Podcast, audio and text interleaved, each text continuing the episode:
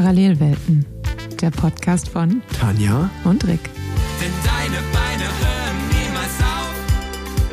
Wir machen Giro, wir machen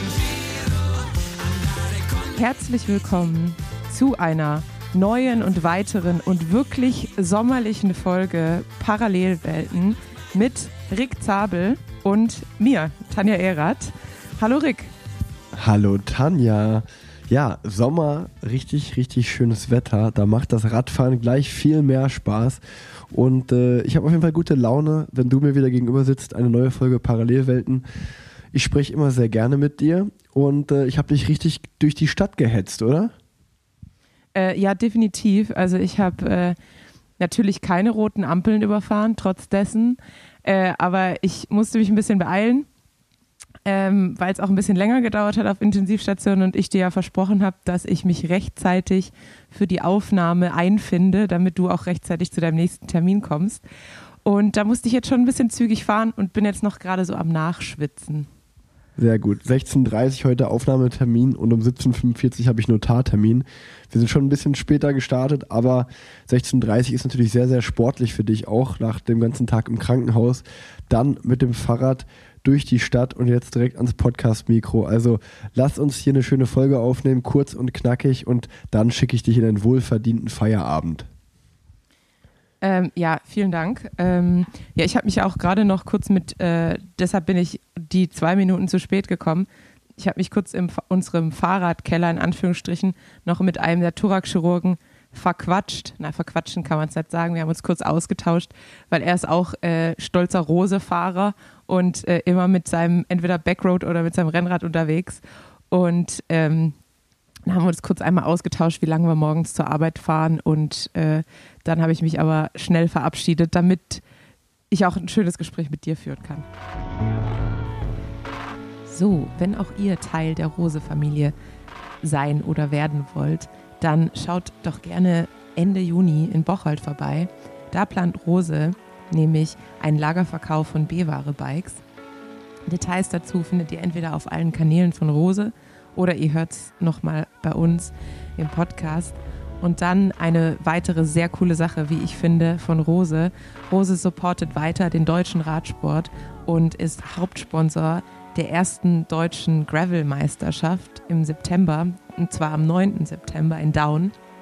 Mir sind es ein paar zu viel Höhenmeter. Äh, auf dem 140 Kilometer Kurs sind es nämlich insgesamt 3500 Höhenmeter. Natürlich typisch für die Eifel. Äh, Details gibt es auch bald. Die Pressekonferenz ist am 6. Juni. Kommt jetzt darauf an, wann ihr diesen Podcast hört. Also entweder gibt es die Details schon oder es gibt sie bald. Äh, von dem her bleibt gespannt, äh, schaut auf die Rose-Kanäle. Zum einen in Bezug auf die deutschen Meisterschaften und zum anderen in Bezug auf den Lagerverkauf. Und ansonsten viel Spaß beim Weiterhören. Ich habe direkt eine richtig gute Story zum Anfang mitgebracht, obwohl ich, ja, eine gute Story ist eigentlich falsch formuliert. Ähm, ich habe in meinen Notizen stehen, der verhexte Tag. Und es ist gleichzeitig auch irgendwo eine Lobeshymne auf dich und auf deine KollegInnen, auf die Ärzte da draußen und Ärztinnen. Denn ich bin mein vorletztes Rennen, was ich gefahren bin, nach der Ungarn-Rundfahrt, äh, stand ja für mich die Circuit Wallonie an. Und ähm, da muss ich sagen, das war wirklich ein verhexter Tag, denn das war ganz, ganz komisch. Wir sind aufgestanden, haben gefrühstückt, wollten mit dem Bus losfahren zum Rennen und so fünf Minuten vor der Abfahrtszeit hat sich auf einmal ein, äh, ein Polizeiauto nach dem anderen kam auf den Parkplatz gefahren, dann kam auch noch ein Krankenwagen, dann haben wir das Hotel, wir Fahrer das Hotel verlassen Richtung Teambus und wollten losfahren und man hat nur so mitbekommen schon, da geht auf jeden Fall irgendwas äh, vor. Und dann habe ich kurz mit meinem Teamarzt gesprochen und dann hat der mir erzählt, dass wohl über Nacht in dem Hotel ein Mensch verstorben ist. Es war, er war direkt im Zimmer nebenan und äh, den ganzen Morgen wurde geklopft am Zimmer, niemand hat aufgemacht. Äh, dann wurde irgendwann mit dem Generalschlüssel aufgemacht und dann wurde festgestellt, okay, die Person dort ist anscheinend über Nacht verstorben, ähm, was auf jeden Fall ja erstmal so ein kleiner Schock war, weil das auch auf demselben Gang war, wo wir waren, am selben Stockwerk. Und ähm, dann sind wir ja mit dieser komischen Begebenheit zum Start gefahren. Da waren wir wirklich fünf Minuten am Startort angekommen. Die, die Teambusse haben alle geparkt auf dem Parkplatz. Und in Belgien kennt man es ja, dann stehen auch die Autogrammjäger da draußen vor dem Bus. Und äh, einer dieser Autogrammjäger, es war halt der, der, so ein erster warmer, schwüler Tag. Und während wir aus dem Bus schauen, klappt auf einmal einer dieser Autogrammjäger zusammen und liegt auf dem Boden. Und zum Glück waren da nicht nur unser Teamarzt da, sondern auch von dem einen oder anderen Teambus, äh, äh, von, dem, von dem einen oder anderen Team auch ein paar Ärzte da. Dementsprechend äh, konnte direkt erste Hilfe geleistet worden werden. Und ähm, ja, der, den haben wir zurückgeholt, oder den haben die Ärzte zurückgeholt. Der hat überlebt. Und äh, das war irgendwie schon so sehr strange. Also der Zweimal. war dann auch tatsächlich nicht nur äh, irgendwie synkopiert, wie man professionell sagt, also nur umgefallen sozusagen, sondern der war wirklich äh, reanimationspflichtig dann, oder? Genau, der wird richtig reanimiert, der wurde zurückgeholt und dann kam auch der Krankenwagen relativ schnell. Dann ging es weiter.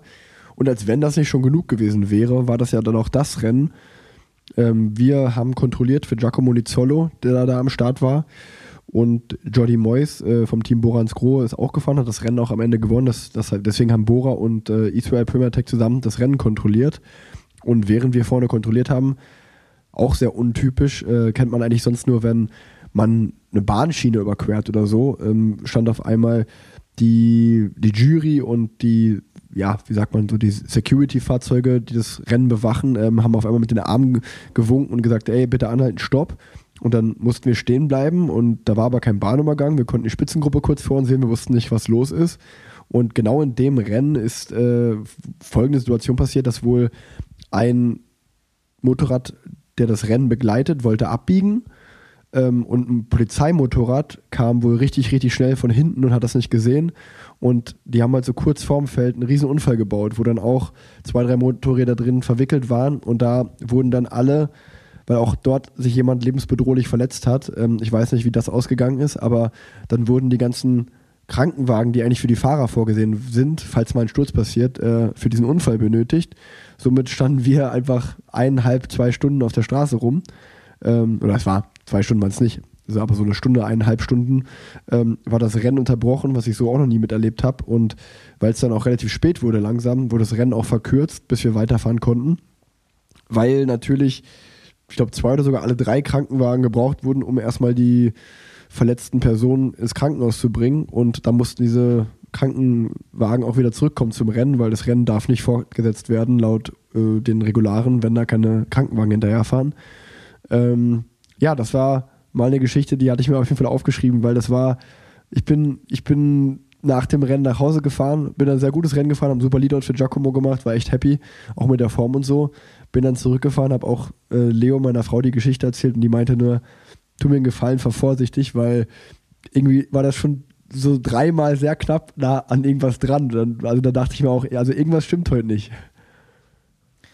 Ja, wir hatten ja, ich glaube, das habe ich hier im Podcast auch erzählt, so eine ähnliche Story äh, bei der Women's Tour, wo auch ähm, eines der Führungsmotorräder mit einem Auto kollidiert ist.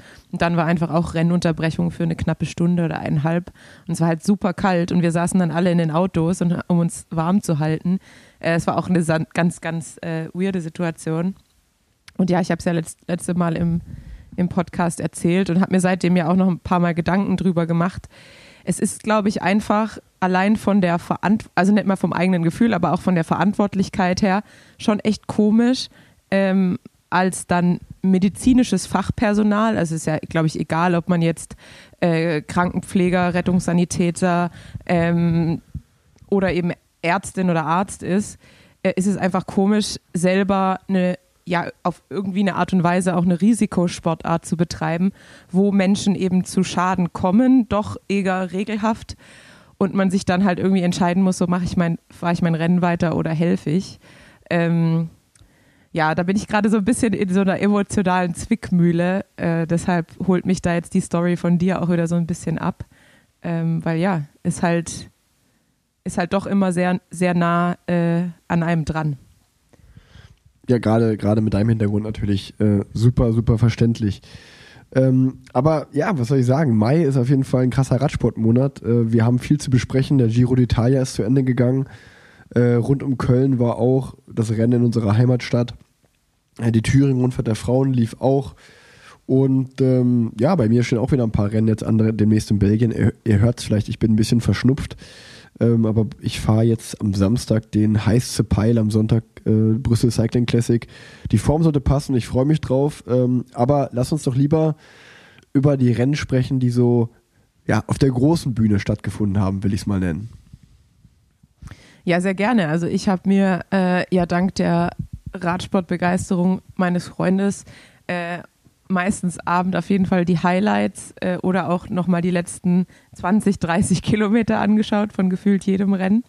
Äh, natürlich interessiert es mich auch, aber äh, aktuell freue ich mich auch manchmal, wenn ich äh, so ein bisschen vom Radsport abschalten kann. Aber nichtsdestotrotz äh, hat Lennart dafür gesorgt, dass ich trotzdem alles in voller Länge ähm, sozusagen zu, mir zu Gemüte führen konnte. Und da waren ja echt richtig viele Highlights dabei äh, muss, muss man sagen. Also ich glaube, es war zum einen äh, ein sehr spannender Giro. Ähm, bei den Frauen baut SD Works ihre Dominanz aus, aber äh, auch unsere deutschen Damen haben sich ganz, ganz gut gezeigt, äh, würde ich sagen, in Thüringen und vorne mit dabei. Ähm, ja, also wir haben auf jeden Fall äh, einiges zu besprechen, würde ich sagen. Und äh, nachdem du ja äh, einen sag ich mal, schwarzen, äh, so, was Sonntag oder Samstag, ich glaube, es war der Sonntag, für äh, Schwarz-Gelb erlebt hast, hat Schwarz-Gelb oh, ja. Schwarz beim G Giro aber direkt abgeräumt. Witzigerweise hat mir das auch genau jemand geschrieben. Ähm, die Leute, die mir auf Instagram folgen, werden es gesehen haben. Ich war in Dortmund fest entschlossen, äh, die erste Meisterschaft für den BVB zu feiern nach, was weiß ich, wie vielen Jahren, elf Jahren, oder ich glaube elf Jahre ist mittlerweile her. Aber es war dann doch äh, eher eine Trauerfeier anstatt eine Meisterfeier, aber trotzdem irgendwie ein schöner Tag für mich und meine Kumpels, uns mal wieder gesehen zu haben. Äh, lass uns gar nicht lang darüber sprechen. Äh, das war sportlich Zu gesehen, schmerzhaft. als Fan gesehen, wirklich ein schmerzhafter Samstag. Ähm, aber genau das hat mir ein Zuhörer auch geschrieben. Hey, äh, Schwarz-Gelb Borussia hat verloren, aber Schwarz-Gelb im Radsport, Primoz Roglic, Jumbo Visma hat abgeräumt. Und ehrlicherweise habe ich das auch durch die Nachricht erst mitbekommen, wo ich so war, ach stimmt, heute war ja nicht nur Bundesliga-Finale, heute war ja auch Giro d'Italia Bergzeitfahren, die, die Entscheidung. Da bin ich auf Pro Cycling Stats gegangen und hab's gesehen. Primoz Roglic reißt im Abschluss Bergzeitfahren noch äh, das rosa Trikot an sich, nimmt's noch an Jeremy Thomas ab ähm, glaube ich, auch so ein bisschen für ihn vielleicht persönlich auch so eine kleine Revanche, weil er damals ja in der Tour in einer ähnlichen Situation das gelbe Trikot verloren hat. Also jetzt hat er wenigstens mal das Szenario auch aus der anderen Seite mitgemacht, was ihm sicherlich zu gönnen ist. Das habe ich auch gedacht. Ja. Ich, ich, bin ja grundsätzlich kein großer Roglic-Sympathisant. Ich weiß auch nicht warum, aber es ist ja meistens nur, ich kenne ihn nicht persönlich, es ist ja meistens irgendwie nur was Emotionales, wie im Fußball wahrscheinlich auch, welches Team man äh, supportet. Ähm, und bin trotzdem halt ein großer Jaron Thomas-Fan, vor allem, weil ich auch dank Lennart jetzt häufiger mal den What's Occurring Podcast äh, von, von ihm höre und er einfach ein sehr sympathischer, witziger Typ ist mit, finde ich, ganz ähm, ja, guten Ansichten.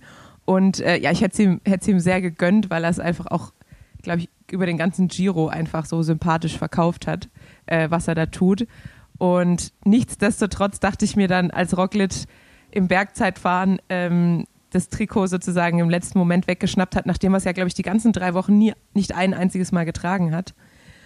Dass es ihm irgendwie so ein bisschen als Revanche zu gönnen ist und äh, dass ich, obwohl ich mich sehr für Jaron Thomas gefreut hätte, es ihm doch auch gönnen, dass er es dass mal andersrum erlebt hat. So geht es mir auch. Also ich muss sagen, ähm, am meisten hätte ich schon G gewünscht, also Jaron Thomas. Ähm, einfach weil ich auch den super sympathisch finde, was vor allen Dingen auch daran liegt, dass ich damals äh, den Sparkassen Giro Bochum, also ein Nachtourkriterium mit ihm gefahren bin, äh, nachdem er die Tour gewonnen hat. Und das war halt, wie gesagt, sechs, sieben Tage nachdem er die Tour gewonnen hat. Und er war super entspannt und war ganz normal mit uns anderen Fahrern gequatscht. Und ähm, so ist er immer im Rennen. Also dem hätte ich schon noch einen Tick mehr als Rodic gewünscht, aber ähnlich wie bei dir dachte ich mir, ey komm, ähm, ehrlicherweise hatte ich finde ich es beide gu gute Sieger. Ähm, und wenn wir jetzt schon mal beim Giro sind, ähm, ich sag mal, wir müssen jetzt nicht stundenlang drüber reden. Ich sag mal einfach mal so die Sachen, die mir in Erinnerung geblieben sind, äh, was ich auch sehr cool fand, ist ein Thibaut Pinot, der auch in seinem letzten Jahr nochmal einen krassen Giro hingelegt hat. Ich glaube, der hat das Bergtrikot ja auch gewonnen. Der Etappensieg blieb ihm verwehrt, aber auch noch Fünfter in der Gesamtwertung und einfach aufgefallen mit einer sehr, sehr aktiven Fahrweise. ich glaube, die Entdeckung des Giro d'Italias, kann man glaube ich so sagen, ist mein Teamkollege Derek G., den ich ja schon Definitiv. Den ich ja schon im Podcast krass gelobt habe nach Paris-Roubaix, wo ich auch gesagt habe, ich glaube, der Junge wäre an dem Tag Top 10 gefahren, wenn er dann den Platten nicht im Wald von Achenberg gehabt hätte. Und auch wenn sich vielleicht damals ein paar Leute gedacht haben, ja, ja, lass den Sabbel mal labern, glaube ich, nach dem Giro d'Italia ähm, werden das einige Fahrer äh, oder äh, einige Menschen da draußen in dem Podcast hören und sagen, ja, okay, stimmt vielleicht doch, was ich da gesagt habe, weil ich einfach mitbekomme, was der Junge für Werte tritt und treten kann. Und das hat er im Giro auch gezeigt. Und Zweiter der Bergwertung, Zweiter der Sprintwertung oder der Punktewertung, viermal Zweiter auf der Etappe. Klar, äh, lieber einmal eine Etappe gewinnen, anstatt viermal Zweiter werden, aber trotzdem, glaube ich, mit der Fahrweise, wie er gefahren ist und so kämpferisch, hat er, glaube ich, ganz, ganz viele Herzen dazu gewonnen. Ähm, und, und was ich doch aus Sprinter-Sicht krass fand, war, dass natürlich, irgendwie gab es nicht so den dominierenden Sprinter. Ähm, man, man muss natürlich sagen, Pascal Ackermann hat eine Etappe gewonnen, Jonathan Milan hat eine Etappe gewonnen, Mats Petersen hat eine Etappe gewonnen, äh, Caden Groves hat eine Etappe gewonnen. Also eigentlich haben die Sprinter sich das relativ fair untereinander aufgeteilt, will ich mal so sagen. Und äh, Alberto Danese hat noch einen Sprint gewonnen. Ich glaube, bis auf Gaviria hat eigentlich keiner von den großen Sprintern, die da am Start waren, keine Etappe gewonnen. Das war zumindest so mein Eindruck. Und ähm, natürlich bleibt der Giro auch in Erinnerung durch das schlechte Wetter, viel, viel Regen, viele Fahrer, die ausgestiegen sind und ähm, ja, viele Fahrer, die an Covid erkrankt sind. Ich meine, in erster Linie auch ein Remco Evenepoel, der nach der neuen Etappe schon nach Hause musste. Und ähm, auch ein Theo Gorgenhardt, ich glaube, der, der hätte auch den Giro gewinnen können mit der Form, die er gehabt hat. Ähm, leider durch den Sturz ausgeschieden. Also jetzt einfach mal so ein Kurzabriss aus meiner Sicht, so wie ich den Giro in Erinnerung behalten habe. Und natürlich aus deutscher Sicht auch die drei Etappensieger. Einmal Pascal Ackermann und für mich eine Überraschung persönlich, aber eine sehr, sehr positive Überraschung, für den ich mich wahnsinnig gefreut habe. Nico Denz, äh, ich will mal so sagen, zumindest bis jetzt in der Form seines Lebens. Äh, Definitiv. Zwei, zweimal Ausreißerkönig und richtig geil. Ja, vor allem, also gerade der zweite Sieg, wie er dann einfach die Lücke selber zufährt ähm, und dann einfach noch am Ende des Gas hat, die Etappe zu gewinnen, obwohl er halt wirklich von vorne die Lücke zum, zu der, äh, zum Führungstrio war es, glaube ich, zufährt. Also ja, Chapeau, das war schon äh, ganz großes Kino, muss man sagen. Und natürlich, wenn wir gerade eben über die Sympathiepunkte äh, von Darren Thomas sprechen, ich glaube, spätestens am letzten Tag des Giros hat der, der letzte äh, Zweifler, ähm, konnte er sie für sich gewinnen, indem er äh, seinem Freund Mark Cavendish den Sprint angefahren ist. Ähm, also das war zum einen ein richtig gutes Leadout, äh, aber dann halt einfach so ein guter Move, muss man sagen. Einfach zu Ja. sagen, ja gut, äh, ich gewinne den Giro jetzt eh nicht mehr. Ich glaube, er hat irgendwie so, why not help, help a lad out? Also Ja. ähm, ja, richtig, richtig guter Move, fand ich. Und natürlich hat es mich auch gefreut, dass äh, Cavendish noch ähm, ja, in Astana-Farben beziehungsweise national, ähm, nationaler Meisterfarben äh, eine Etappe für sich äh, entscheiden konnte. Auf, äh, genau, den habe ich voll vergessen. Das große Finale in Rom. Ähm, da auch nochmal Glückwunsch äh, oder Glückwunsch an Kev und gute Besserung an Akis, den es ja dann leider abgeräumt hat. Aber trotzdem für mich äh, wieder mal ein Giro d'Italia, der sehr, sehr schön anzusehen war. Ich bleibe auch dabei, der, bei der Vuelta bin ich mental immer schon so ein bisschen raus. Ähm, die Tour ist immer die Tour, klar, grandes Spektakel da auch, aber so zum Zuschauen ist Giro schon fast auch die schönste Grand Tour, finde ich. Muss, muss ich so sagen. Ich mag den Giro sehr. Ähm, zum Fahren war er immer cool, aber jetzt auch dieses Jahr zum Zuschauen. Ich habe mir schon ehrlicherweise oft gedacht, ey, zum Glück fahre ich da dieses Jahr nicht, äh, so wie es da regnet, ähm, so wie schlecht wie das Wetter oft da war. Aber zum Zuschauen doch echt ein, ein richtig, richtig cooles Rennen. Ja, absolut. Ja, ich glaube, der, der Giro hat halt immer so was Besonderes, weil es ist halt die erste Grand Tour. Man ist noch so richtig, also man ist so richtig heiß und ausgehungert auf Radsport. Ähm, und das Wetter war ja jetzt auch bei uns schlecht genug, um halt auch zu sagen, ah, ich gucke ein bisschen Radsport, äh, was bei der Tour ja manchmal schon schwierig ist, weil man dann eher die Tendenzen dazu hat, ich gehe selber aufs Rad und gucke mir dann die Highlights an, ähm, wogegen man jetzt diesmal sagen konnte, ach komm, so ein bisschen Radsport auf der Couch, auch nicht schlecht. Sehr, sehr gut. Und mir hat ein Hörer geschrieben, dass du ja vollkommen mit einer Prognose daneben lagst, wo ich mir dachte, ja, das stimmt. Du hast nämlich vor der Saison prophezeit, dass es dieses Jahr keine oder kein Team im Frauenradsport geben wird, das wirklich dominant sein wird, dass es schön fair untereinander, untereinander aufgeteilt wird. Sagen wir so, jetzt- ich hatte die Stand jetzt Hoffnung, muss man ich hatte sagen- die Hoffnung, dass es sich einfach durch die, ich sag mal fast schon Demokratisierung des Frauenradsports, dadurch, dass jetzt einfach es mehr große Teams gibt und alles professionellere Strukturen sind, dass es, dass sich die Dominanz eher einfach verteilt. Dann ist keine Dominanz, aber dass sich einfach die Siege mehr verteilen aufs ganze Peloton. Ja, aber ich hatte Unrecht, ich muss es äh, zugeben, Schande über mein Haupt. Äh, SD Works, wie gesagt, baut seine Dominanz aus mit, ich, mit komplettem Podium bei der Thüringen-Rundfahrt, mit allen Etappensiegen und meistens haben sie auch noch mindestens eine weitere Person auf dem Podium gehabt. Also ja, äh, unfassbar dominant dieses Jahr und äh, der Kader, da kann jeder irgendwie ein Rennen gewinnen, äh, gefühlt. Also schon, schon sehr, sehr gut. Sehr, sehr gut. Da, da, da kann man, das kann man nur unterstreichen. Ähm, SD-Works war ja auch das Team, was jetzt nicht nur die Klassiker dominiert hat, sondern auch vor allen Dingen das deutsche Rennen, die Thüringen-Rundfahrt der Frauen. Was, äh, ich will dir mal das Wort da überlassen, du, du bist die Spezialistin. Wie hast du die Thüringen-Rundfahrt der Frauen verfolgt und was ist dein Resümee? Ähm, also ich habe es vor allem äh, so ein bisschen bei über äh, das Max Solar Team äh, oder das Max Solar Rose Team verfolgt auf Insta, mich immer mal wieder durch die Stories äh, gezappt und äh, ansonsten hauptsächlich bei Pro Cycling Stats. Ähm, deshalb kenne ich eigentlich nur so ein bisschen die, die Fakten und äh, natürlich auch die, die Sicht von, vom deutschen Team. Aber äh, Katharina Fox hat auf jeden Fall richtig starke Auftritte.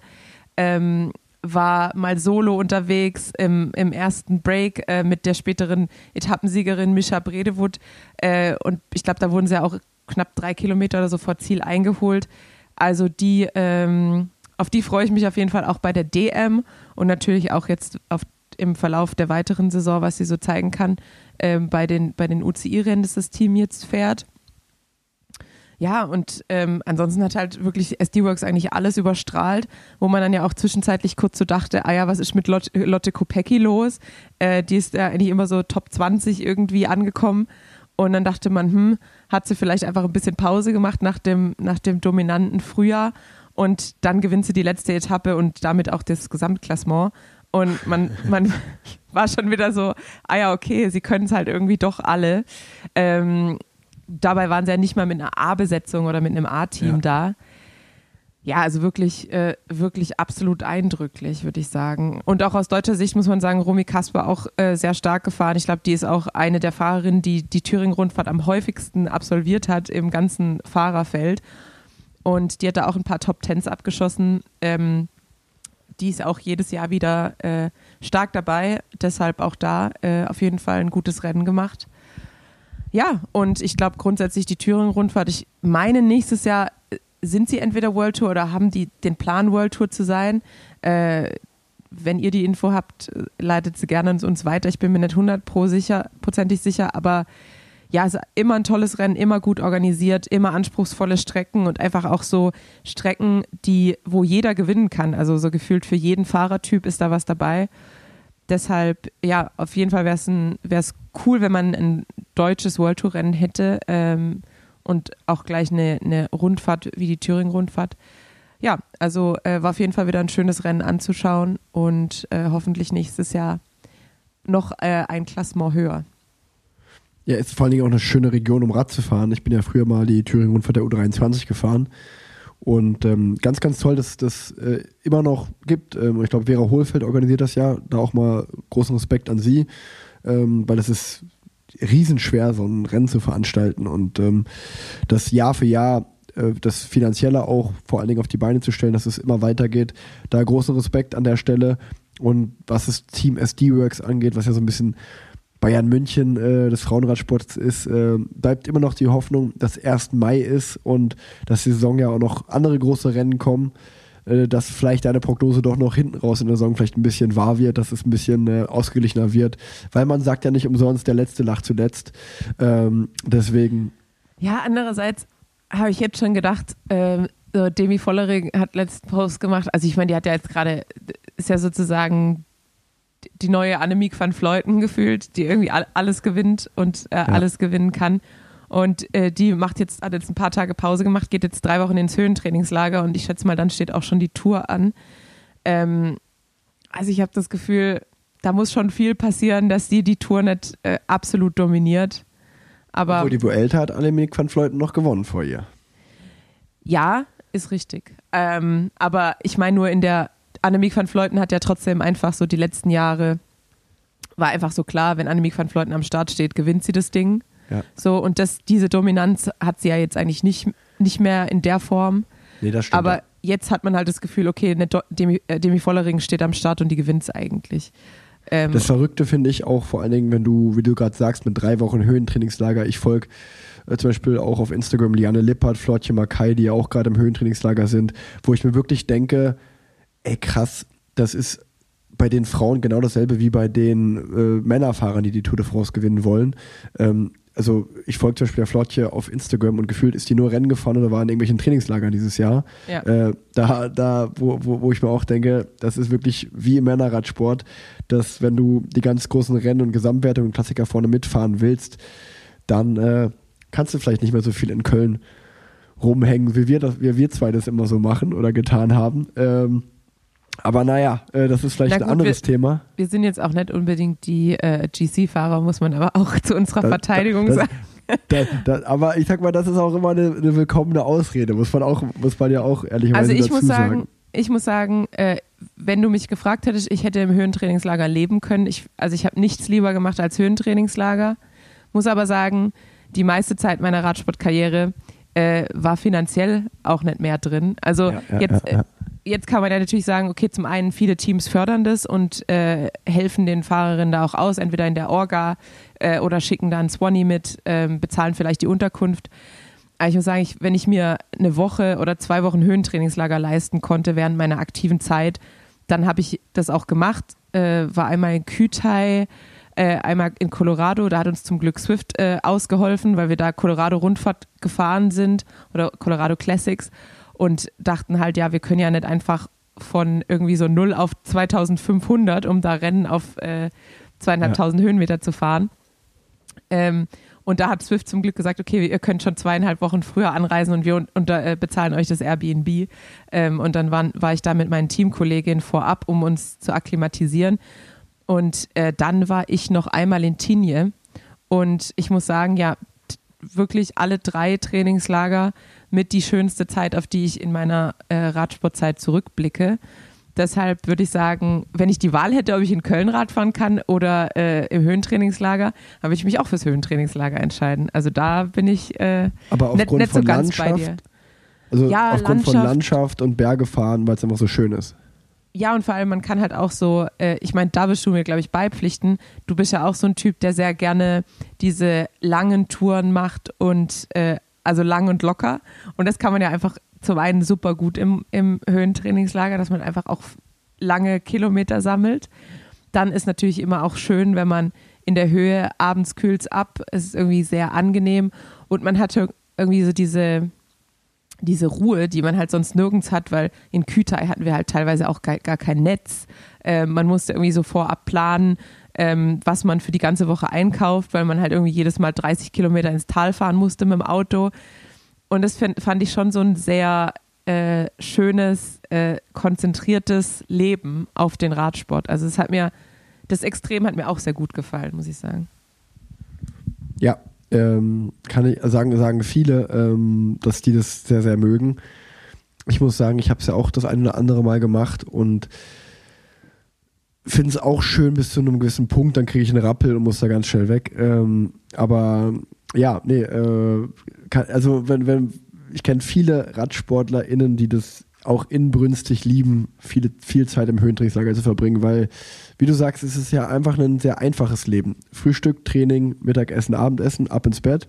Und das war es eigentlich auch schon, wenn man ehrlich ist. Ähm, Und das halt über Wochen. Man muss sich jetzt nicht über vieles andere Gedanken machen. Was mir aber immer schwerfällt, weil ich mir gerne über andere Dinge Gedanken mache oder andere Sachen mache. Ähm, Aber äh, das ist auch wieder ein anderes Thema. Ich hatte gerade so eine Genau, das, schöne. aber das hilft ja. Das hilft ja so ungemein. Wenn man jemand ist, der anfällig ist für Ablenkung, dann hilft es so ungemein. Das stimmt. Ähm, ich hatte gerade so eine schöne Brücke gebaut, dass wir zwei lieber in Köln Rad fahren. Dann wären wir direkt zum Thema rund um Köln, hätten wir abbiegen können. Ähm, Und da haben, habe wir ich nicht ganz, haben wir nicht ganz genutzt, aber äh, jetzt äh, machen wir die zweite Ausfahrt dahin. Rund um Köln. Ich war gar nicht da, ich habe ehrlicherweise gar nicht viel mitbekommen. Ich bin ja an demselben Tag äh, irgendein gefühltes Profi-Rennrad-Gravel-Rennen gefahren, äh, was den Namen Epic im Rennen hatte. Da konnte ich mir eigentlich schon denken, dass es, äh, wenn in Belgien in irgendeinem Radrennen das Wort Epic vorkommt, äh, dass wir da über viele Feldwege mit Schotter geschickt werden. Ich sag mal so, dass wenn, wenn das einem Gravel-Rennen nahe kommt, dann bin ich vielleicht nicht so ein guter Gravel-Profi, weil ich habe mich direkt zweimal auf die Fresse gelegt ähm, und bin dann auch ausgestiegen, weil mein Knie ziemlich wehgetan hat, äh, wo zum Glück keine schlimmere Verletzung raus entstanden ist. Aber ähm, ja, äh, einmal, einmal vom Teamkollegen abgeräumt und äh, einmal einfach zu motiviert oder zu unerfahren in eine Schotterkurve gefahren, sagen wir mal so. Und ähm, ich bin relativ frustriert da nach Hause gefahren ähm, was aber nicht so schlimm war, weil ich dann in Köln relativ schnell wieder aufgefangen wurde, weil natürlich, es war der Abend von rund um Köln. Ich habe sozusagen nur die After-Race-Vibes mit noch mitbekommen. Ähm, alle hatten gute Laune, sowohl die Leute, die das Profirennen gefahren sind, die ich kenne, als auch die, das jeder äh, gefahren sind. Die hatten auch alle gute Laune. Ich glaube, es war ein wahnsinnig schöner Tag vom Wetter und war einfach eine gute und gelungene Veranstaltung, was ich so gehört habe zumindest. Und äh, zumindest kann ich sagen, du hast auch die Ja. Pre- Pre-Race-Vibes mitgenommen. Ja, die habe ich auch mitgenommen, das stimmt. Da, das stimmt, da habe ich dich gar nicht gesehen. Da Nee, habe ich ich dich gar nicht gesehen. Äh, nee, wir waren äh, an dem Abend bei Lennarts Teamkollegen eingeladen und äh, ich war auch irgendwie relativ lang bei der Arbeit und dann sind wir äh, direkt dahin. Ja, ich bin auch, also ich war erst mit Familie im Anhang da und äh, als die dann gefahren sind und gefragt haben, wann kommst du denn ungefähr nach, da war es glaube ich so 9 Uhr abends, habe ich gesagt, ja, eine Stunde bleibe ich noch, äh, ich trinke vielleicht noch ein Bier, quatsch hier ein bisschen, dann komme ich nach Hause. Ähm, ich sag mal so, es war dann ein bisschen länger als eine Stunde noch, als ich, als ich da war. Es waren doch, äh, doch viele Menschen, die ich kannte, mit denen ich mich auch noch gerne unterhalten habe. Also es war ein cooler Abend, äh, die War Anschwitz-Party. Und ähm, ja, ich glaube, war einfach ein gelungenes Rund um Köln-Wochenende, was ich so gehört habe. Und, Ja, auf ähm, jeden Fall. Also ich war, ich war ja an der Strecke. Äh, ich habe mich noch mit, mit äh, Teamkollegen von Lennart äh, an der Strecke getroffen, um zum einen zuerst die, die Jedermänner anzufeuern, weil auch der Nils Büttner mitgefahren ist. Der ist, glaube ich, auch gesamt in die Top 10 gefahren. Der ist für seine Firma gefahren, für Deutz. Und ähm, deshalb haben wir uns äh, auch, haben wir uns auch sehr gefreut, äh, uns die Amateure anzuschauen und haben dann noch einen größeren Bogen gemacht, um uns noch das Profirennen anzuschauen. Einmal an der äh, oh Gott, ich weiß gar nicht mehr, wie der Anstieg heißt, aber auf jeden Fall ein sehr langer, äh, sehr harter Anstieg und da war schon alles in Einzelteile zerbrochen, also das komplette Feld. Und ähm, dann sind wir den, dem Feld hinterhergejagt und haben es dann an zwei Punkten, die wir uns ausgesucht hatten, so um knapp eine Minute verpasst. Wir haben immer den Helikopter äh, vorbeifliegen sehen und sind dann wirklich all out dahin gefahren, einmal bergauf. Ich bin fast gestorben. Ähm, und äh, dann haben wir sie nochmal in Bensberg mitgenommen und dann äh, schlussendlich ja im Ziel. Und ja, wie du sagst, es war ein äh, gelungenes Wochenende. Ich habe auch sehr viele glückliche Gesichter gesehen, sowohl ähm, bei den Fahrern während des Fahrens, was sehr überraschend war. Es waren sehr viele glückliche Menschen dabei. Und äh, dann auch später im Ziel waren, glaube ich, sehr, sehr viele Leute happy. Und äh, eine ganz witzige Geschichte. Wir standen dann einmal an der Schmitze, Schmitze Höhe, heißt es, glaube ich, wo wir die, die Amateure angefeuert haben und standen auf so einem Bordstein und auf einmal fuhr einer der Fahrer auf den Bordstein und da stand, standen ja wir und er fuhr so auf uns zu und wir wollten dann in das Feld springen, um ihn durchfahren zu lassen. Und dann meinte er so, nee, nee, bleibt ruhig, ich wollte nur nicht alleine sein. Und hat sich dann einfach so zu uns hingestellt, um, um ein bisschen durchzuschnaufen. Ach, sehr, sehr, sehr gut. Ähm, das hört sich, hört sich doch cool an. Danny van Poppel hat das Profirennen gewonnen.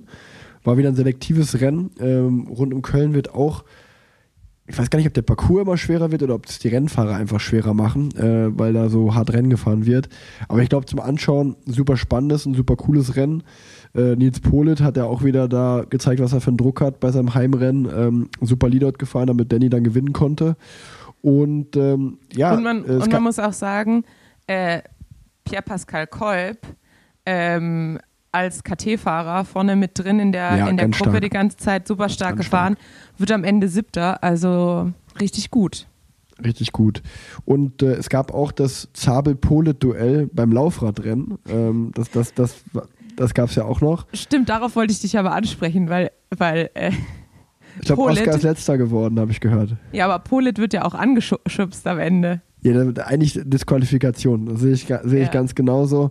Ähm, aber mir wurde berichtet, weil auch meine Großeltern und meine Mutter sich das auch nicht entgehen lassen wollten, sozusagen in Anführungszeichen das erste Rennen von meinem Sohn Oscar sich anzuschauen.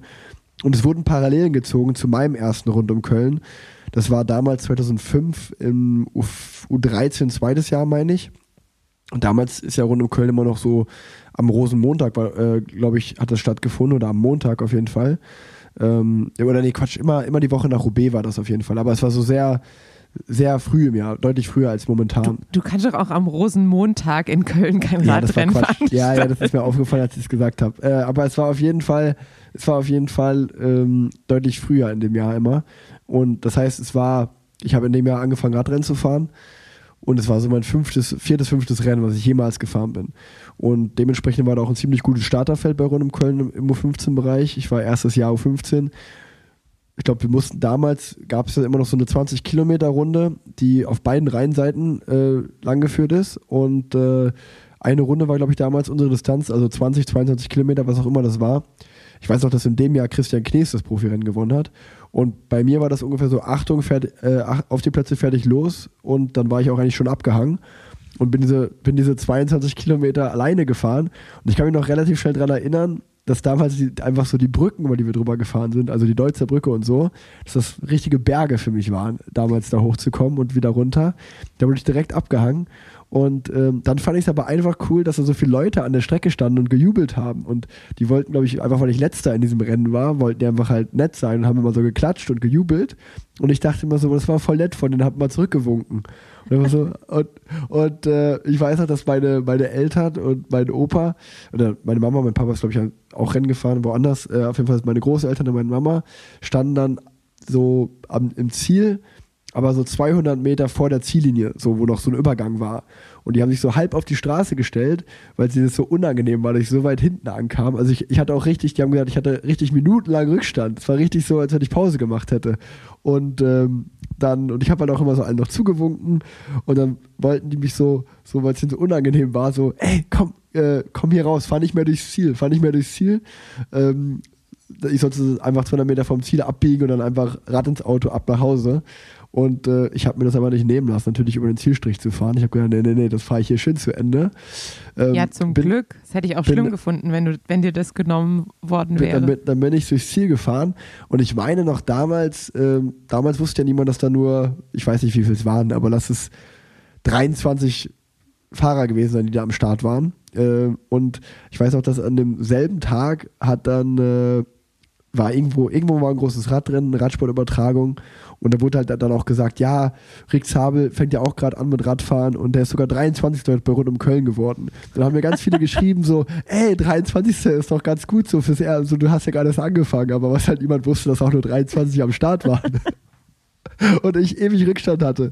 Und um jetzt auf äh, den Bogen zu meinem Sohn zu kriegen, ähm, mir wurde berichtet, bei Oscar war es ähnlich. Also die wollten ihn auch anschreien, immer so, Oscar, komm, komm, komm. Und er hat sich halt, jedes Mal, wenn jemand seinen Namen geschrien hat, hat er sich halt einfach umgeguckt, ist stehen geblieben und hat geguckt, so, hä, gibt's, gibt's irgendwie Wurst oder gibt's was zu essen, gibt's was zu trinken, was wollt ihr alle von mir?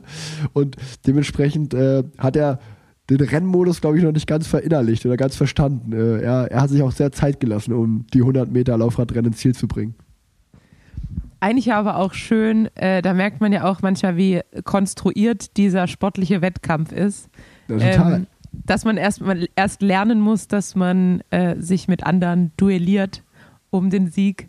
Äh, und die Kinder, die genießen das einfach so. Das sieht man ja auch immer mal wieder bei solchen fette Reifenrennen oder ähm, bei diesen, bei diesen, ja, bei eigentlich fast bei jedem Rundstreckenrennen ist ja mittlerweile so ein kleines Kinderrennen dabei.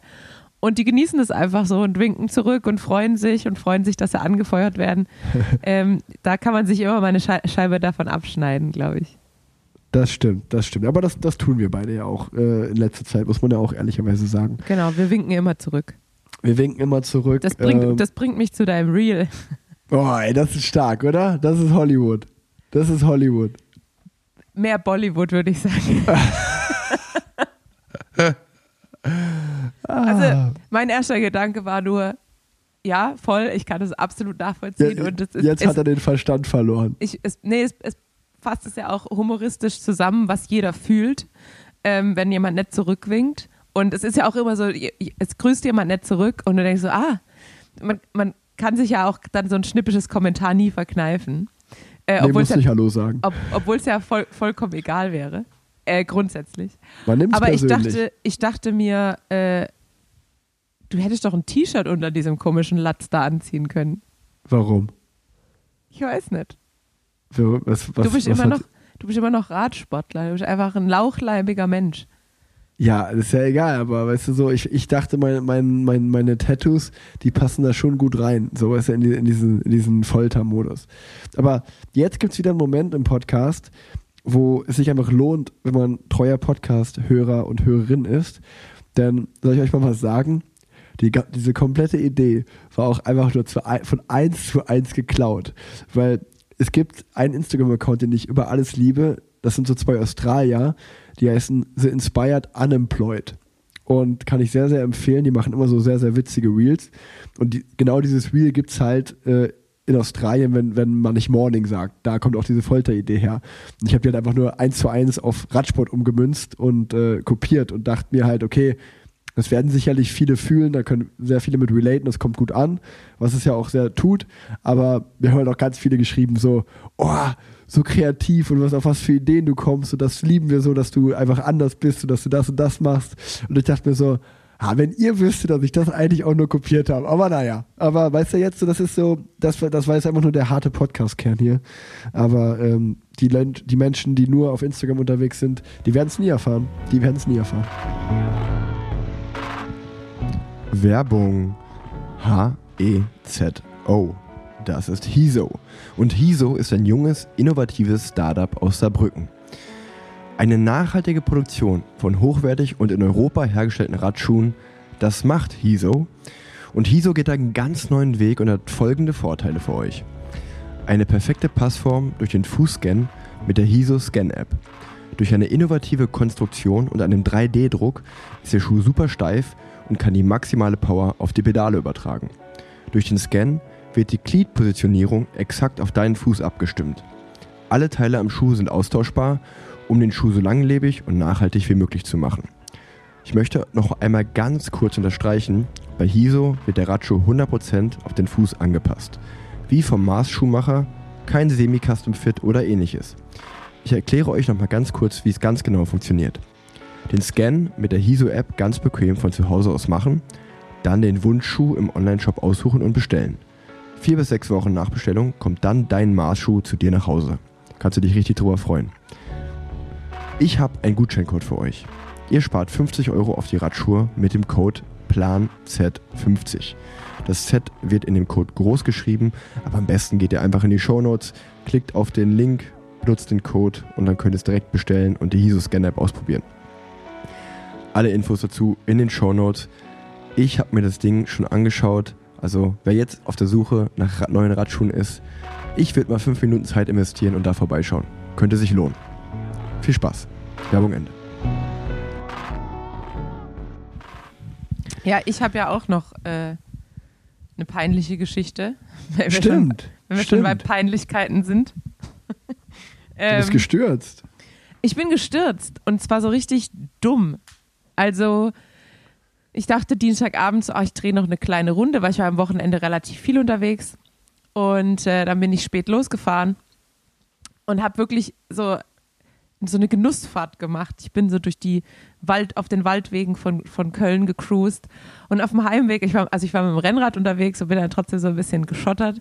Und auf dem Rückweg kam ich durch so einen Park und äh, dachte dann, okay, ich fahre nicht die gerade Linie wie, wie sonst, sondern ich mache noch so einen kleinen Bogen durch den Park und habe dann entdeckt, dass dieser Park so einen kleinen Pump-Track hat, ähm, wo gleichzeitig auch noch so ähm, Abschnitte ein, eingebaut waren, ähm, wo, man, wo man über so Holzplanken fahren konnte und dann wirklich wie so ein kleiner ähm, Rockgarden beim, fürs, fürs Mountainbiken und so. Also richtig abwechslungsreich, richtig cool.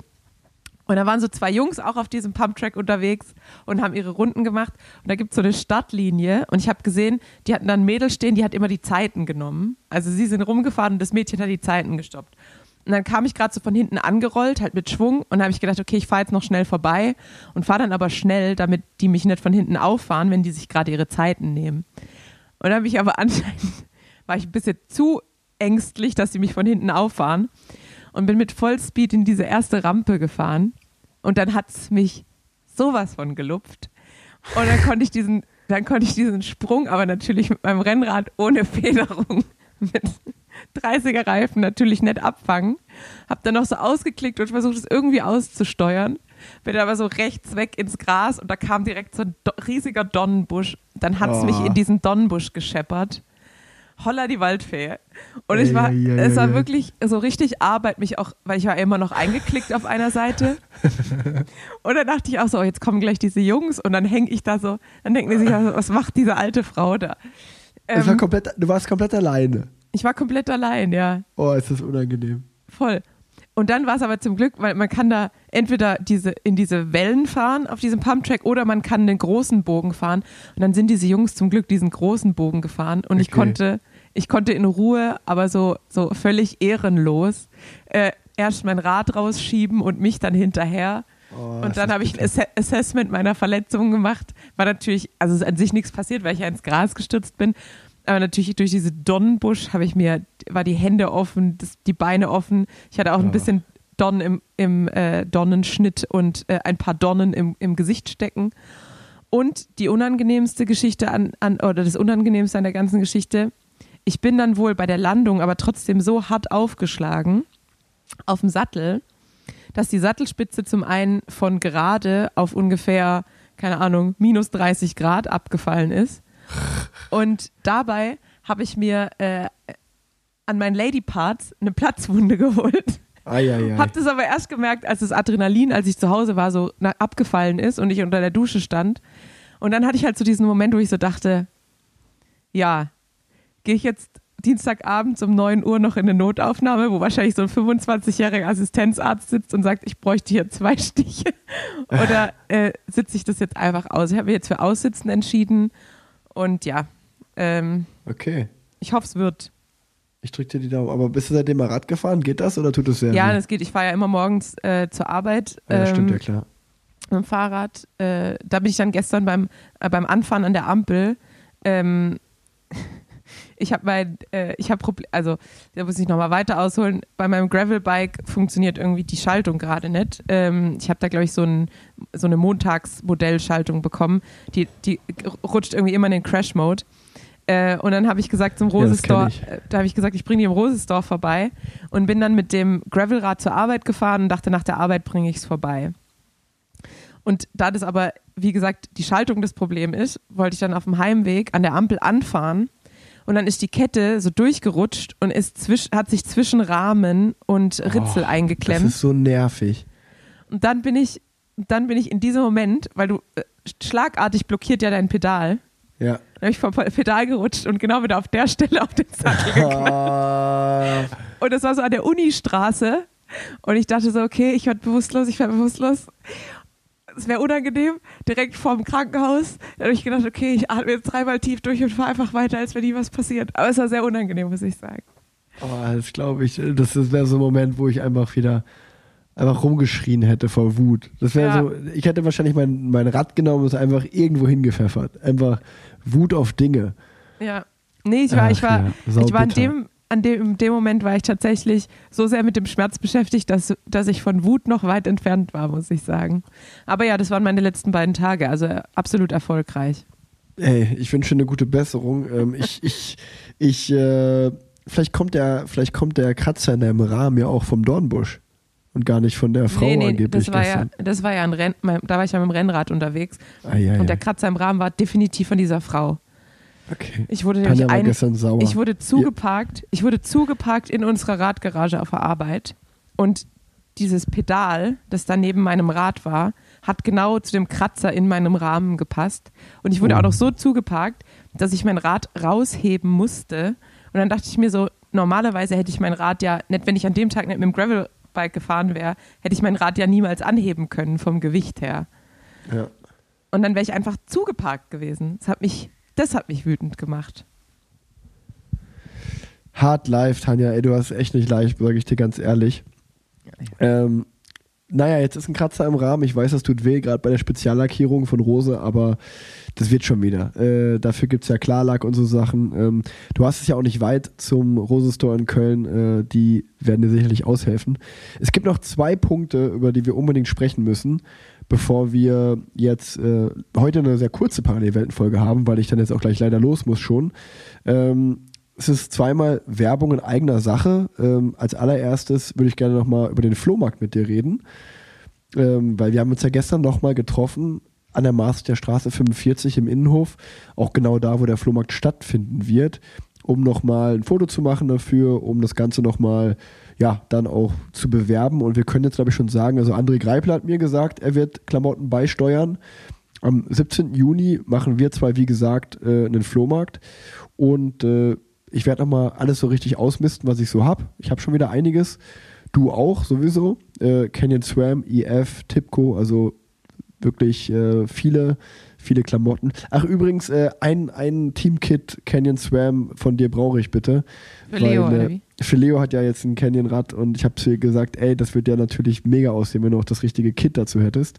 Ja. Ähm, genau, also da, da, da nochmal ein kleiner Reminder, 17. Juni wird das stattfinden. Ich weiß nicht, ob wir bis dahin nochmal eine Folge aufnehmen. Wahrscheinlich schon, aber ich will es trotzdem schon mal gesagt haben. Und ähm, genau, äh, ihr, ihr könnt einfach vorbeikommen, euch was aussuchen gegen einen Beitrag äh, eurer Wahl, will ich es mal jetzt einfach sagen, äh, je nachdem wie großzügig ihr seid. Das Ganze geht dann an United in Humanity, das ist ein Programm von Wisen, was wiederum Kindern im Sport äh, zugutekommt, also für den guten Zweck. Da muss ich auch nochmal kurz, ich habe nämlich tatsächlich gerade eben noch darüber nachgedacht und da dachte ich mir einfach so, wie cool halt einfach auch wieder von Ryzen und deshalb mag ich Ryzen, glaube ich auch. Ich habe es ja schon im Podcast erzählt, ähm, dass ich einfach auch so happy bin, jetzt mit denen zusammenzuarbeiten, weil zum Beispiel die einfach gesagt haben, so ja, wir arbeiten zwar weder mit dir zusammen und wir haben eigentlich auch nichts davon, aber klar machen wir dem, dem ähm, jungen Mann, der im Ahrtal irgendwie durch die Flut seine komplette Radklamotte verloren hat, machen wir ein Paket fertig und wir wollen nichts dafür, so. Ähm, aber jetzt auch wieder zu sagen, okay, ihr verteilt zwar eigentlich Klamotten for free von anderen Marken, äh, wir haben eventuell nichts davon und eventuell verkaufen wir dadurch weniger, weil Leute ja gerade Klamotten umsonst bekommen. Und Ryzen Richtig. sagt halt trotzdem so, ja, kommt, kommt und wir machen das bei uns und wir machen daraus was für einen guten Zweck. Mega. Also muss ich echt mal wieder ein Lob aussprechen äh, an Ryzen, einfach, einfach cool. Also ja, danke das dafür. Wird, das wird, glaube ich, auch ein richtig schöner Samstag werden, denn ähm, War veranstaltet ja an demselben Tag noch den Wookie White, also einen äh, White für Anfänger und AnfängerInnen, ähm, Der, Anfängerinnen. der, der, War, Wook- der War Wookie White. Der War Wookie Ride, genau. Super, super gut für mich zum Aussprechen. Ähm, der Waffelmichel wird auch da sein, das heißt, man kann auch ein bisschen Waffeln essen. Ähm, und es wird einfach ein schöner Nachmittag werden. Und diesmal werden wir auch ähm, ja irgendwie noch einen fairen Modus finden, dass dass alles, was es da geben wird, von unserer Seite auch fair aufgeteilt wird. Nicht, dass irgendjemand kommt und sich zehn Trikots und zehn Hosen mitnimmt, sondern jeder darf sich, wissen wir noch nicht ganz genau, müssen wir nochmal schauen, wie, wie groß der Auflauf ist, aber jeder da- darf sich was aussuchen, aber es soll schon fair werden, dass hier jeder von der Community auch was abbekommt. Das wäre der erste Punkt gewesen. Und jetzt, glaube ich, der zweite Punkt, der uns, vor allem auch mir, sehr, sehr am Herzen liegt. Ähm, wir werden es auch wieder in die Show Notes packen. Es gibt noch Tickets von äh, unserer Live-Podcast-Tour, die kommen wird in Köln und in Frankfurt. Köln 4. August, Frankfurt 29. Oktober. Und wir haben ja damals die Ankündigung schon veröffentlicht, die wir ja online gestellt haben, an, online gestellt haben an dem Tag, wo die Tickets online gingen. Aber wir haben eigentlich noch gar nicht richtig im Podcast drüber gesprochen. Und äh, das würde ich eigentlich gerne nochmal nutzen mit der allerersten Frage, äh, die mir zum Beispiel, habe ich eine Nachricht bekommen, wo gesagt wurde, und ich will ganz transparent da mit euch äh, sein, ähm, hey, ich finde es irgendwie schade, dass ähm, ja für die Studenten oder für jüngere Leute die Tickets 28 Euro kosten. Ähm, hätte man da nicht einen günstigeren Preis machen können. Und äh, da können wir ganz klar sagen, hatten wir vor, äh, gerade auch Tanja, muss man ehr- ehrlicherweise, ist da an vorderster Front, die immer für den günstigsten Preis gestimmt hat. Ähm, Ja, weil ich war so lange armer Student und äh, so lange war einfach so mein Limit für irgendwie Konzerte. So, okay, bis 15 Euro, wenn es wirklich so wenn ich Riesenfan war, dann waren auch mal so 18,50 drin. Aber äh, dann hat man zumindest abends kein Getränk mehr kaufen können. Aber da, deshalb tat es mir auch so richtig leid. Ähm, und ich, wir hätten es gerne günstiger gemacht, vor allem ich. Aber ähm, jetzt kommen die Gründe, jetzt kommt das große Aber. Also der erste Punkt, warum es keine unterschiedlichen Preise gibt für zum Beispiel eine U23-Kategorie, ist, dass ähm, das einfach sich sehr, sehr kompliziert dargestellt hat von den Ticketanbietern. Da können wir nichts machen. Wir können ja die Tickets nicht selber verkaufen. Wir müssen es über Ticketanbieter machen.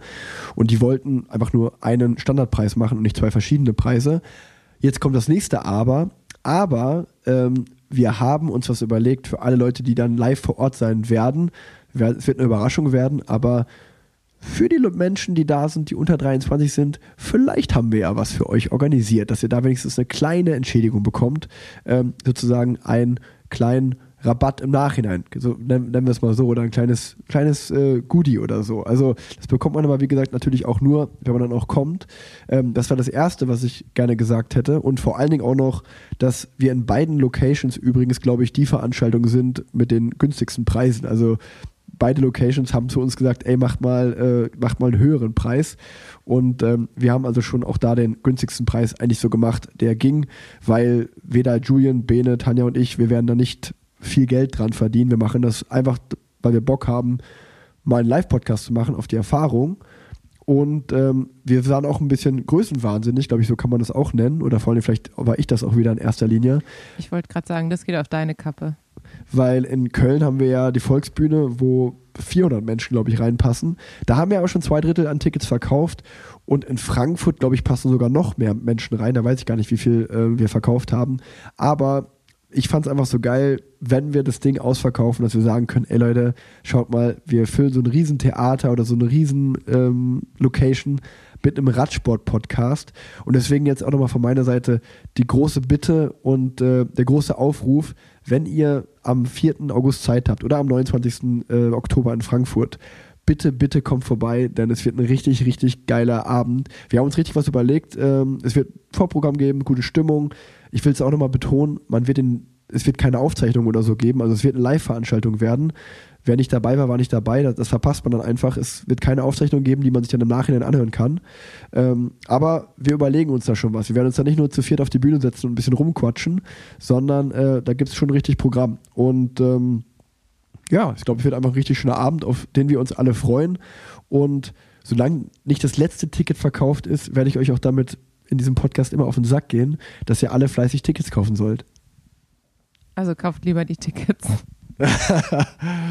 nee, also uns würde es einfach, einfach mega freuen. Ähm, der, der Ticketverkauf ist sehr gut gestartet. Äh, wir haben wirklich sehr gute Zwischenstände. Es ist ja auch noch etwas Zeit bis dahin.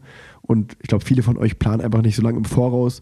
Aber deswegen sind wir auch, glaube ich, so früh damit schon online gegangen, damit einfach, ähm, ja, man sich das schon im Kalender rot markieren kann. Also schaut in die Show Notes, da werden wir nochmal die Links reinpacken, wo man direkt zur Veranstaltung kommt.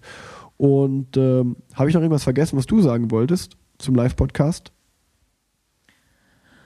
Also ich wollte sagen, dass ich es immer noch befremdlich finde, dass es passieren wird, äh, weil jetzt ist ja auch so auf Schwarz-Weiß beziehungsweise Rot-Weiß oder wie auch immer die Seiten gestaltet sind im Internet. Und jetzt wird mir klar, dass das wirklich passiert. Und ich erinnere mich, als wir im Raw Clubhouse den Live-Podcast gemacht haben, und es waren, glaube ich, so 35 Leute da. Und ich habe schon mal zwei zwei Gaffelkölsch getrunken, nur um mich von, meinem, von meiner Aufregung ein bisschen runterzubringen oder mir Mut anzutrinken. Ja, deshalb, äh, wenn es jetzt zehnmal so viele Leute sind, heißt es, ich muss 20 Kölsch trinken. ähm, ja, es wird auf jeden Fall interessant. Ich freue mich da unglaublich drauf, vor einer riesen Menge Radsportbegeisterten Menschen zu stehen und ähm, einfach ja, also ich weiß ja auch schon, was wir so vorhaben und äh, das wird einfach super, super witzig werden auch und äh, ich freue mich da riesig drauf. Einfach auch mal, ja, das ist ja für uns auch ein Sprung ins kalte Wasser, so eine Live-Veranstaltung mal zu machen. Es ist ja auch was ganz anderes, als wir eigentlich können. Eigentlich können wir nur Radfahren und ähm, machen hier zwar einen Podcast, wo ganz viele Menschen zuhören, dafür sind wir sehr dankbar, aber euch auch alle mal live kennenzulernen, in die Gesichter zu schauen, ein Foto zu machen, ein Autogramm zu schreiben ähm, und vor allen Dingen euch auch einen guten Abend zu machen, da freue ich mich echt ganz, ganz doll drauf. Und ähm, ach so genau, weil wir auch ganz transparent drüber sprechen wollten äh, oder ich das wollte, wollte ich auch sagen, weil jetzt Köln und Frankfurt sind ja auch beides Locations, die sehr nah aneinander sind, ähm, mit einer Distanz von gerade mal 200 Kilometern. Es waren auch Locations in Planung wie München, wie Hamburg, äh, wie Berlin, ähm, Leipzig, äh, Stuttgart. Wir haben aber ehrlicherweise erstmal ein großes Problem, weil wir vier verschiedene Individuen sind, also Tanja, Julian, Bene und mich da erstmal Termine zu bekommen, wo wir alle vier Zeit haben, war das erste. Als wir die mal irgendwann ausklamüsert hatten, sind wir dann auf Locations zugegangen, wo wir gerne spielen würden, die von der Größe passen. Ähm, wo wir jetzt auch merken, okay, wir haben uns schon sehr, sehr große Locations rausgesucht, ähm, aber auch, ähm, ja, wo wir gerne sein wollen. Und wir sind natürlich, weil wir das selber geplant haben oder vor allen Dingen in erster Linie hat das Sophie, meine Assistentin, gemacht, ähm, alles selfmade gemacht, ohne irgendeine Agentur dahinter. Danke, Sophie. Ähm, danke, Sophie, nochmal. Ähm, ja, und das, das muss auch einfach belohnt werden, dass Sophie sich da so viel Mühe gegeben hat. Ähm, ist es natürlich auch so, dass diese Veranstaltung gab es noch nie. Die meisten Locations kennen uns auch nicht so wirklich. Das heißt, da wird jetzt auch nicht jede Location gesagt haben, ja, wir haben auf dem Radsport-Podcast Bock. Und äh, viele waren auch schon ausgebucht, weil wir ja natürlich ja einfach mit ein paar Monaten Vorlauf nur drauf losgegangen sind. Das heißt, ähm, es sind am Ende Batsch Cup und Volksbühne in Köln und Frankfurt geworden. Wir überlegen noch, vielleicht Berlin hinzuzufügen. Ich sag mal, das ist so vielleicht irgendwo im Hinterkopf. Sehe ich jetzt gerade noch nicht, weil wir erstmal, glaube ich, äh, uns auf die anderen beiden fokussieren müssen, die jetzt anstehen. Vielleicht kommt Berlin noch dazu, mal schauen, je nachdem, wie, die, wie schnell die Tickets weggehen, da wollen wir ehrlich sein. Aber ich glaube, das ist nochmal auch für euch Podcast-HörerInnen einfach so mal komplett transparent, wie das Ganze äh, instande gekommen ist. Ich glaube, den ersten Call dazu hatten wir im Januar, als ich im Teamtrainingslager war, kann ich mich noch daran erinnern. Da ist die Idee entstanden und seitdem war das in Planung und seitdem äh, bereiten wir das vor und äh, haben es dann irgendwann vor zwei Wochen, glaube ich, das allererste Mal gepostet. Wo man auch sagen muss, äh, wir haben extra eine Grafik äh, machen lassen vom lieben Hilko, die ich super cool finde, die Radio-Tour, äh, das Plakat. Und also für meine Verhältnisse ist der Post auch glorreich gebombt. Also ich glaube, das ist der, der Live-Podcast-Tour-Post ist der Post mit den wenigsten Likes und der wenigsten Reichweite seit über drei Jahren oder so gefühlt, wo ich mir auch dachte, wo dann natürlich auch Zweifel aufkommen, ne? wo ich mir dann auch denke, warte mal, warte mal, warte mal. Wir nehmen hier so eine riesen Location und jetzt kommentieren hier gerade mal vier Leute, dass die Bock drauf haben. Da äh, war ich dann auch ein bisschen so, okay, was ist jetzt hier los? Ich glaube aber ehrlicherweise, weil ich dann doch ganz viele Nachrichten bekommen habe, dass sich viele Leute darauf freuen und sogar Fotos geschickt haben, dass, kann, ähm. Dass Instagram einfach eine Grafik reguliert und das ganz vielen von euch da draußen auch gar nicht angezeigt wurde. Von daher werden wir vielleicht auch nochmal dazu was posten. Aber vor allen Dingen jetzt hier an in erster Hand Leute, die diesen Podcast hören. Deswegen nochmal der Aufruf: Köln und Frankfurt Live Podcast, kommt vorbei. Definitiv. Wir freuen uns äh, auf euch und auf jeden, der äh, ja, sich eine Karte besorgt oder einfach da sein will oder äh, vor, vor der Tür steht. ähm, auf, ein, auf ein Bier später oder, oder vorher. Wie gesagt, ich muss ja 20 trinken. Von dem her, äh, ja, kommt sehr, sehr gerne vorbei. Ich bin großer Fan vom, äh, von Hazel Brugger und höre auch immer deren Podcast. Die waren auch letztens in der Volksbühne und dann wurde mir erst so klar, oh Gott, das mache ich auch. Also, das war so ein richtiger Aha-Moment. Äh, da bin ich auch fast vor Schreck vom Rad gefallen. Zum Glück ist es nicht passiert. Aber ja, äh, trotz allem und trotz, äh, trotz viel positiver, positiver Aufregung und äh, positiver Angst, wenn es das gibt, äh, freue ich mich trotzdem sehr, ja. Ja, das wird richtig gut, Tanja. Und ähm, es wird auch in Köln vor allen Dingen noch in dem besagten Innenhof, wo auch der Flohmarkt stattfindet, glaube ich, noch ein kleines Get-Together danach geben, wo wir noch Freitagabends ein schönes Bierchen zusammen vielleicht zwischen und ähm, Gespräche führen. Also ich glaube, es wird ein richtig cooles Augustwochenende. 1. Augustwochenende ähm, wird das super. Und wir haben Giro besprochen, wir haben Thüringen-Rundfahrt besprochen, wir haben Köln, rund um Köln besprochen, Flohmarkt, Live-Podcast-Tour. Also auf meinem Zettel steht nichts mehr. Und ich muss genau in vier Minuten beim Notar sein, was Ich wollte gerade sagen, vor allem ist dann unsere Zeit abgelaufen. grenzt. Und äh, wir haben jetzt trotzdem schon eine Stunde voll. Ähm, deshalb machen wir jetzt einen, einen Knopf dran. Und ja, wir hören uns bald wieder. Äh, meine Gastfolge, die ich letzte Woche aufgenommen habe, kommt auch bald, also freut euch drauf. Oh ja, die wird richtig gut. Und ja, bis ganz bald. Und auch, auch von meiner Seite nochmal Danke auf, äh, für das ganze nette und viele Feedback zu der Heinz-Stücke-Folge. Ähm, es hat mich auch wirklich sehr gefreut, ähm, dass das anscheinend so Wellen geschlagen hat. Ähm, vielen Dank dafür. Und ähm, ja, du hast die letzten Worte, Tanja. Ich bin raus, ich muss zum Notar. Abfahrt. Ja, vielen Dank fürs Zuhören und äh, bis ganz bald. Tschüss.